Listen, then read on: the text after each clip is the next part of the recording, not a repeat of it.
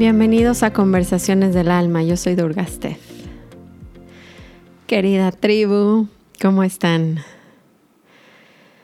Ay, es lunes aquí para mí, para ustedes va a ser domingo, pero no en el frío que tengo porque es súper temprano. Y estoy, tuve un fin de semana bastante intenso. ¿Cómo fue para ustedes el suyo? Oigan, antes de empezar, les tengo un tema interesante. No he podido conseguir a Adrián para que nos acompañe con el tema de cuando tiro la toalla o las crisis, o no, no sé cómo le vamos a poner a ese seguimiento, pero les prometo que esta semana lo voy a intentar. Em, antes de empezar con el tema, les quiero decir que tengo un retiro justamente para aterrizar estas metodologías, ¿no? Porque hay varias cosas que podemos hacer para aprender las metodologías, pero ir a un retiro es algo muy poderoso porque nos damos el tiempo y el espacio de realmente probar las técnicas.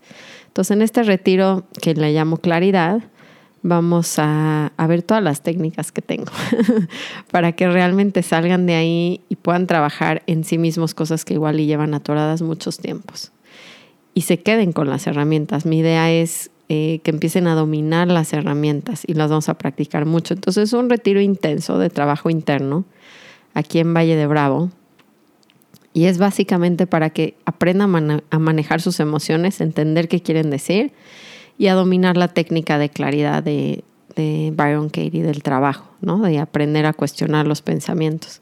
Va a estar rodeada de mis técnicas favoritas para calmar la mente, para entrar al corazón, como el canto de mantras y son cuatro días aquí en Valle de Bravo. Entonces se llena bastante rápido. Entonces, si, les interesa, mándenme un mensajito por Instagram y, les paso esa información. Bueno, mm, vamos a, a tomar esas tres respiraciones. Podemos cerrar los ojos y nada más en donde estén, tomen su espacio y vamos a inhalar profundo. Exhalo. Inhalo dos. Exhalo. Última vez.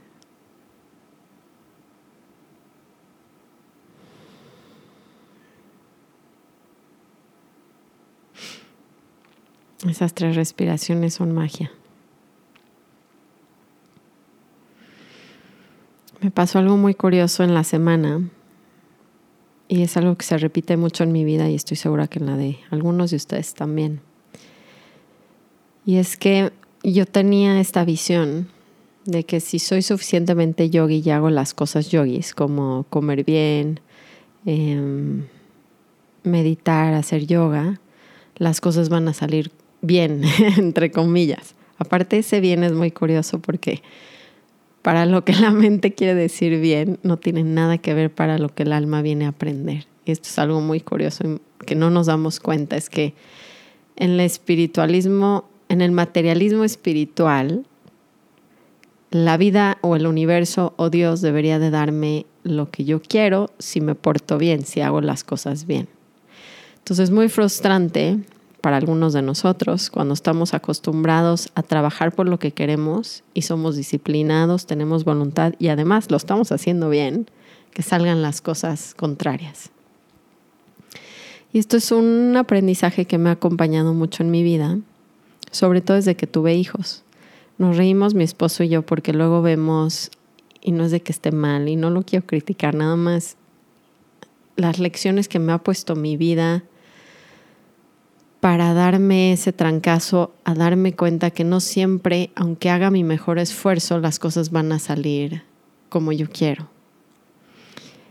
Y, veo mucho esto que pasa, ¿no? De vamos a, renunciar a la vida como a la materialista y entonces si nos mudamos a un pueblito de México y empezamos un huerto y todo lo hacemos perfectamente bien y yoga y comemos y sustentable y bla, bla, bla, bla, bla, entonces todo va a salir de acorde. Y eso funciona, bueno, a mí me funcionó de cierta manera hasta que tuve a Naomi, a mi primera hija. Porque cuando tú estás solo haciendo tu alimentación, tú lo que sea, de repente como que pareciera que esto funciona mejor. Pero de repente cuando tienes hijos, y hacer las cosas by the book. no sé, Naomi, por ejemplo, era una bebé con mucho reflujo. Y yo no lo podía creer. O sea, para empezar tenía esta idea donde yo voy a tener un parto en agua y le voy a dar lactancia a siete años. Todas estas ideas yogis. Y de repente no nos sale aunque vayas con el ginecólogo correcto y aunque tengas tu dula y todo tu equipo, y nació en agua, pero no sé, en el esfuerzo, la voluntad que tuve que aplicar para que eso pudiera ser de esa manera y me costó muchísimo trabajo como cuando mi mente se pone hacia cierto lado y digo, así va a ser, no saben la inflexibilidad que tengo. Y lo dura que me castigo si no sale. O sea, como esto tiene que salir porque además es correcto que sea un parto. Tengo toda la evidencia y además empiezo a partir mucho el mundo entre blanco y negro. Y esto es lo bueno y esto es lo malo y estos son los buenos y lo correcto y los héroes y estos son los enemigos. Y mi mente se vuelve muy polarizada. Y acabamos en la misma trampa. Y creo que esa para mí es la enseñanza que las cosas no son blanco y negro y eso me ha, me ha costado sangre en mi vida, no saben. O sea, la verdad, y es que si no hubiera tenido hijos, creo que esto no hubiera pasado, porque tengo muchos amigos que no tienen hijos y que siguen, que son muy arrogantes. Yo, yo también soy muy arrogante. cuando empiezo a agarrar algo que siento que es un tipo de alimentación y digo, esto es, y empiezas a averiguar, y para donde le muevas vas a encontrar mucha evidencia no, porque el jugo de apio y bla, bla, bla, y, y de repente digo, y todo lo demás son unos demonios, y me vuelvo súper extremista. Y lo veo en amigos, y lo veo mucho en mí, y gracias a Dios, o no sé, porque me, me topo con topes muy fuertes, ¿no? He tenido que ver esos puntos grises en muchos temas que parece que son como blanco y negro, como vacunas, cosas como hot, ya saben, la vacuna, la vacuna del COVID, este, no sé, estas cosas como la dieta, que si la lactancia, o sea, se vuelve de repente interesante navegar en qué es lo mejor que podemos hacer cada persona y entender que con la información que tenemos estamos haciendo lo mejor dependiendo de las circunstancias de cada quien. Pero yo lo polarizo tanto que tengo cero compasión por nadie y por mí misma menos, ¿no? Siempre empezamos por nosotros mismos. Y entonces, estas lecciones con mis hijos me hicieron entender que sí existen esos puntos grises y me dio mucha más compasión y suavidad en mi vida. Porque Naomi, la lactancia, por ejemplo, de Naomi, no funcionó. Bueno, hasta la de la liga de la leche me decía, de veras lo siento mucho, creo que te tienes que tomar un descanso y darle tantito fórmula porque estaba tan lastimada yo, pero era un, era un, era una desesperación mía de decir, si lo hice bien, o sea, tengo a la asesora de lactancia, tengo leche, mi cuerpo es perfecto, y me empiezo a meter en un autocastigo que Dios de mi vida, ¿no? Es súper duro. Y, y hacia ahí los quiero llevar hoy un poco a reflexionar en cómo podemos hacer nuestro mejor intento y aún así entender que el gris es real, porque nos va a suavizar a ver que el sufrimiento no viene porque las cosas no salieron de cierta manera, es porque no puedo soltar esa idea. O sea, si yo creo que solo los niños deben de ser alimentados con leche materna, es una postura muy yoyi, tenemos muchas evidencias para ver que es real, pero en ese momento en mi vida yo no podía hacerlo. Y le tuve que dar cierta fórmula y luego le combiné y acabé por...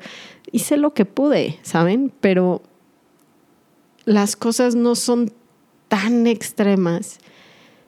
Y en esa suavidad de tener un poco de compasión, de hacer lo mejor que puedo y premiármelo y entender que la vida al final va a salir como, como tiene que salir porque hay más cosas que ver ahí.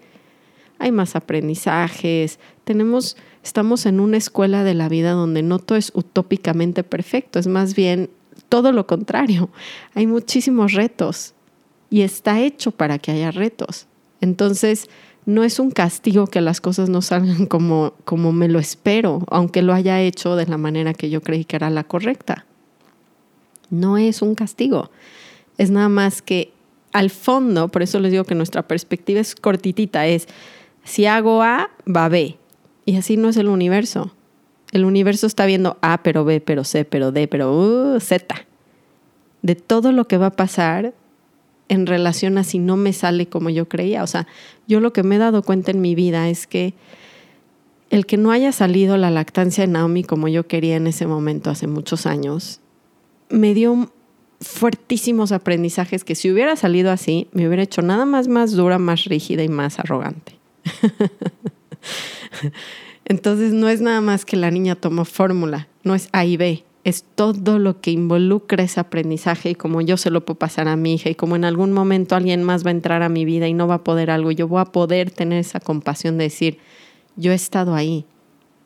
Y cómo voy a empezar más a enfocarme a decir, hago mi mejor esfuerzo y el resultado no tengo idea, ¿saben? Y no por eso voy a dejar de hacer mi mejor esfuerzo. Esa es la otra, porque la gente se confunde y dice, bueno, pues entonces no va a salir igual, entonces ya no hago nada. No, no se trata de eso, se trata de ver cuáles son los aprendizajes en el camino y la profundidad que tiene el universo de las enseñanzas. Y empezar a abrazarlas. Y si hago mi mejor esfuerzo, pues me siento satisfecho porque de verdad hice lo que pude. No nada más para que tenga ciertos resultados, sino porque en el mismo proceso, el aprendizaje, el amor, la suavidad, la calidad, me está cambiando mi vida. Entonces, este aprendizaje sí creo que es importante que lo observen y cómo mantenemos ese balance de si investigo, porque si no nos volvemos locos, porque lo otro que me pasa a mí es que cuando me doy cuenta que no sale, entonces quiero tirar la toalla, pero de todo en mi vida. Entonces ya para qué tomo jugo, para qué hago esto, para qué, para qué, para qué, entonces ya no hago nada y nos tiramos a la mierda porque no nada funciona. Entonces sigue siendo blanco y negro si se dan cuenta. ¿no? Y el Buda decía, el punto del medio, el camino intermedio. Y para mí es, yo creo, de las enseñanzas más grandes que vengo a, tomar de mi vida. Porque así soy, lo yogi o lo no yogi, lo blanco o lo negro, la alimentación vegana, o sea, y me he tenido que dar, no saben los golpes. Porque también, les digo, ya pasé por todo que si ahora solo soy vegana, funciona conmigo el veganismo y luego medio si te sientes tú mal o no sé, pero te vas dando tus golpes, pero con los hijos, madre de Dios. O sea, volví a mi hija, sobre todo la del medio, muy vegana y acabó saliéndome muy mal porque una niña vegana a veces no come la cantidad de frutas y verduras que come un adulto vegano. Y hoy en día tengo problemas con ella porque no come carne, pollo y pescado, es un problema y lo único que quiere comer es queso y pasta, ¿no? Y, es difícil, es difícil ver que las intenciones son buenas, pero a veces la vida no funciona como queremos. Y, y este fin de semana, esta semana, y ustedes saben, muchos saben que he tenido muchos temas con Emmet, mi hijo de salud. Y es muy frustrante como mamás. Y no sé la cantidad de cosas que he hecho para, para sacarlo adelante, porque lo que tienes está tiene un sistema inmune comprometido porque está chiquito, le pasa a muchos niños, pero además se le inflaman mucho las adenoides y entonces se le tapa el moco y todo un relajo, ¿no? Y lo quieren operar. Y para mí la operación es lo peor del mundo. Y les digo algo en serio, en este momento no sé qué va a pasar. Y, y, he estado haciendo mi mejor esfuerzo. El niño toma jugo de apio, pero siete suplementos, pero no toma lácteos, no toma el trigo, no toma huevo. Lo estoy tratando de hacer y me informo y 20 mil terapeutas y que si el emocional y que si la no sé qué, todo. Y aún así estoy ahorita en una posición muy interesante y eso es lo que les quería compartir. Yo voy a seguir haciendo mi mejor esfuerzo con la alimentación, suplementos, expertos, entendiendo que no por eso no van a operar a Emmet. Y el aceptar que pude hacer mi mejor esfuerzo y seguirlo haciendo, no tomándolo como un castigo y una señal de, ya viste, no eres suficientemente buena, porque eso es lo que nos dice la mente. Nos dice dos cosas. Y nos frustra porque no podemos soltar la historia en nuestras mentes de esto debió de haber sido de esta manera. Yo tengo un plan. Si yo le doy este tipo de alimentación, los llevo con este tipo de doctores, Emmet va a ser un niño sano. Esa es mi manera de ver, así tiene que ser, pero así no es. A veces no es. Entonces, abrirnos esa posibilidad de hago lo que puedo y aún así el resultado va a ser muy distinto. Sin culparme, porque lo otro que pasa, o sea, lo primero es se rompa mi expectativa, entonces me causa muchísima frustración, pero además se relaciona completamente a mí y eso es algo muy fuerte de ver. Esto no tiene ni siquiera que ver tanto con el niño como conmigo como mamá. Entonces lo estoy haciendo mal. O sea, todos nosotros tenemos una historia de cuando las cosas no salen, cómo es nuestra culpa, en especial de nuestros hijos. Y llega el punto donde ya estuvo bueno estarnos maltratando a ese nivel y, polarizar la vida también así. Nos vuelve muy rígidos. Y estaba leyendo justamente un post que me hizo casi llorar porque decía que mm, el universo, le voy a poner universo porque decía que mi gurú, pero es lo mismo. El universo hace que se truene nuestra mente para que podamos rendirnos a nuestro corazón.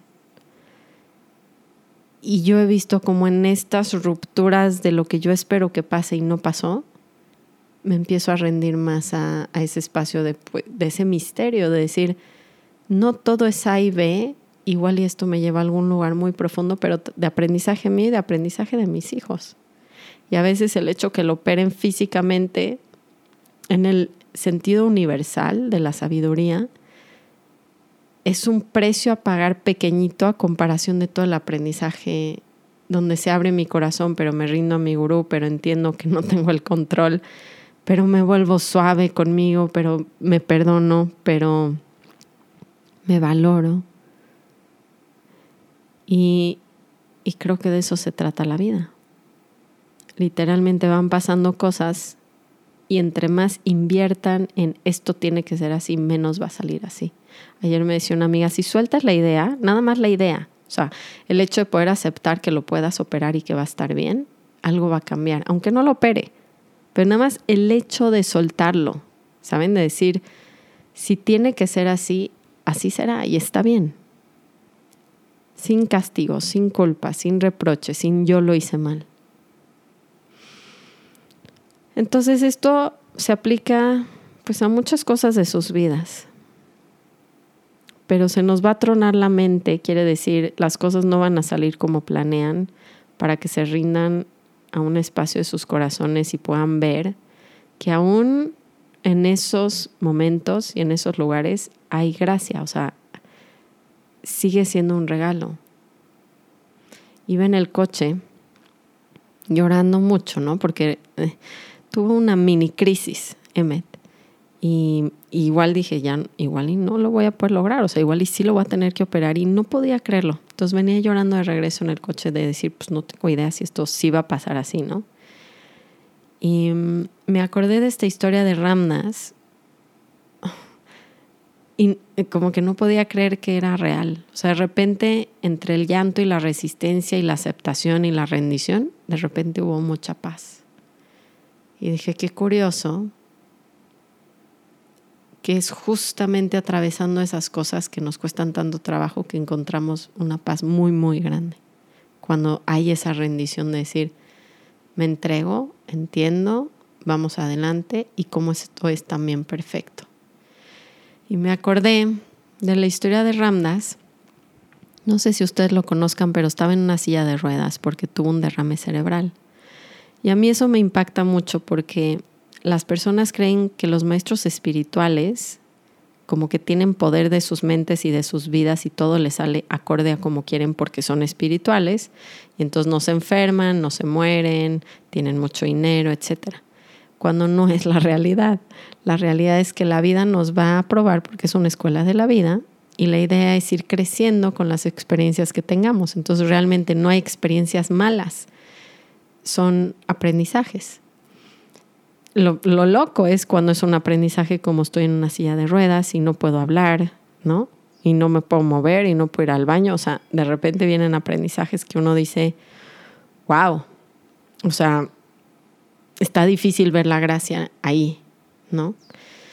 Y mm, me causaba muchísima como curiosidad, la verdad, decir, ¿de verdad está en paz? ¿Esta persona está en paz y no se puede mover y no puede hablar y no puede aplaudir y no puede ir al baño?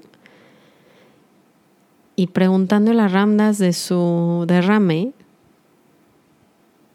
¿no? Me dijo, fue lo mejor que me ha pasado, pero es que cuando me lo dijo, ya saben, esta mirada donde, híjole, si se las pudiera describir, era, era, un, era una expansión de tanta paz, de tanta gratitud, lo que yo vi en sus ojos, de esa expresión de de verdad fue lo mejor que me ha podido pasar está en una silla de ruedas sin poder mover la mitad del cuerpo viendo en sus ojos gratitud por el evento, es algo que te transforma para el resto de tu vida.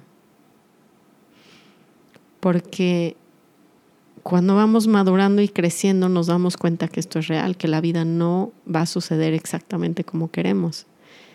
Y tener esa paz y gratitud de las cosas que más trabajo nos cuestan es algo que yo quiero en mi vida. A mí no me den la receta para que yo manifieste lo que yo quiero porque va a cambiar. No me interesa. Lo que me interesa es estar en una silla de ruedas y tener esa mirada de amor y de gratitud. Eso es lo que quiero en mi vida. Y por eso seguía a mis maestros. Y entonces me dijo, literalmente me dijo, cuando me dio el stroke, y Ramdas hablaba muy lento, lo cual era para mí divino, porque te metí en ese espacio como de su presencia. Cuando estamos corriendo, hablando rápido, no nos damos cuenta de ese espacio. Y hablaba lento y me dijo, el stroke me hizo que no pudiera jugar golf, no podía tocar el citar, no podía correr, no podía salir. Me dijo, y me llevó al único lugar que podría haber ido. Y me señaló el centro de su corazón. Me dijo, y se empezó a reír y me dijo, y fue lo mejor que me ha pasado. Me dijo, y no te deseo que te dé un derrame cerebral, a nadie se lo desearía, pero sí te deseo la gracia que surgió de ahí. Y recordando esa historia, les juro que venía llorando en el coche diciendo, lo entendí, o sea, me entró, ¿saben? Me entró el, el ver cómo te suaviza esas batallas cuando las pierdes con tu mente. El, esto debió de haber pasado así, y de repente dices, ay Dios, no. Y en esa rendición una suavidad y una expansión y una compasión por mucha gente, y por mí misma, por Emmet, por nuestra humanidad, no sé, mucha suavidad, mucho amor. Y fue algo inexplicable, fue algo muy lindo poder ver que esa gracia de la que habla Ramnas es real y está al alcance de, de, nuestros dedos en cuanto nos queramos rendir la historia de la mente y disolvernos en el corazón. Y ahí van a encontrar cómo esa sabiduría es real y cómo esto está en la vida para ayudarnos a, a expandir nuestros corazones. Entonces, si están viviendo un momento difícil, espero que este episodio les haya ayudado un poquito y les recuerde esa gracia que está al alcance de sus dedos en ese justo entrega del berrinche de la mente a la sabiduría de su corazón. Los acompaño, créanme lo que lo siento, estoy justo ahí con ustedes nadando esas aguas y ya les contaré, no sé qué va a pasar, seguimos con todos los suplementos y toda la dieta y todas las buenas vibras, pero al menos sé que no es blanco y negro y me siento en paz en mi corazón y espero que ustedes también. Los abrazo, los quiero mucho. Namaste, Ram Ram.